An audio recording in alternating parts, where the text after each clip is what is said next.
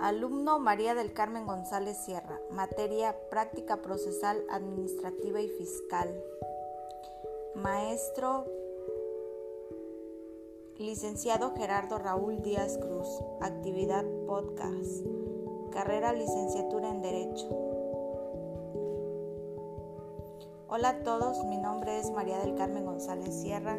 En la actualidad estoy estudiando la carrera de Derecho y en esta ocasión estoy cursando la materia de práctica procesal administrativa y fiscal. A continuación presentaré un podcast el cual se basa en el derecho administrativo y los aspectos más sobresalientes de los recursos administrativos. La parte práctica de esta materia tiene distintas legislaciones, las cuales contienen los medios de impugnación que se pueden interponer en contra del actuar de la autoridad administrativa. Estos recursos tienen aspectos específicos en los medios de impugnación y estas contemplan codificaciones y leyes que aplica cada esfera gubernativa cuando se habla de actos de la Federación de la Ciudad de México y el plano estatal. En el Estado de México, los recursos son mecanismos de defensa que la ley establece por si existe algún particular que se duela de alguna afectación a sus derechos. Si esto pasara, el particular puede acudir ante la autoridad y solicitar una revocación o la revisión del acto. Esta denominación puede variar de legislación a legislación, pero esto no impide la finalidad de los medios de impugnación ya que se buscan esta manera, los recursos se pueden clasificar en cuanto a su finalidad. Por ejemplo, entendamos lo siguiente. Primeramente tiene una clasificación.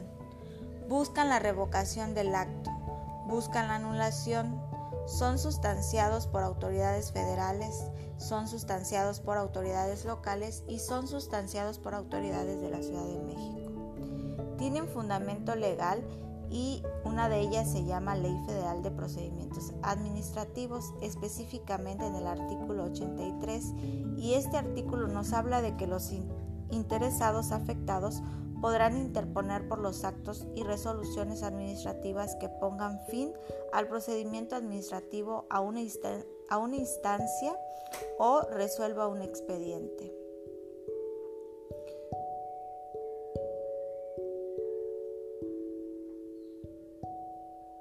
Ley Federal de Procedimientos Administrativos del Distrito Federal en el artículo 108. En este se establece que los interesados afectados por los actos y resoluciones de las autoridades administrativas podrán elegir interponer el recurso de inconformidad o intentar un juicio de inconformidad ante el tribunal. También existe la normatividad estatal y enfocada en la legislación del Estado de México en el Código de Procedimientos Administrativos del Estado de México, este en su artículo 186 nos dice que contra los actos y resoluciones de las autoridades administrativas y fiscales, los particulares afectados tendrán la opción de interponer el recurso administrativo de inconformidad ante la autoridad o el juicio ante el tribunal contencioso. Contencioso administrativo este tema también es visto en el ámbito federal, a lo cual el Código Fiscal de la Federación en el artículo 116 dice que la impugnación de actos administrativos dictados en materia fiscal federal a través del recurso de revocación, este procederá contra resoluciones definitivas dictadas por autoridades fiscales federales que determinen contribuciones, accesorios o aprovechamientos nieguen la devolución de cantidades que procedan conforme a la ley, dicten las autoridades aduaneras y cualquier resolución de carácter definitivo que cause agravio al particular en materia fiscal. También procederá contra actos de autoridades fiscales federales que exijan el pago de créditos fiscales, cuando se alegue que estos se han extinguido o que su monto real es inferior al exigido siempre que el cobro en exceso sea imputable a la autoridad ejecutora o se refiera a recargos, gastos de ejecución o a indemnizaciones.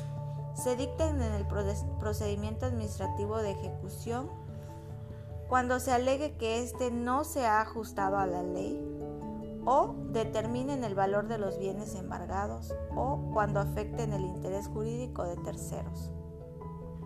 Por otra parte tenemos la ley del Seguro Social, que en su numeral 294 que considera como medio de impugnación que podrán promover los patrones y demás sujetos obligados, así como los asegurados a sus beneficiarios consideren impugnable algún acto definitivo del instituto.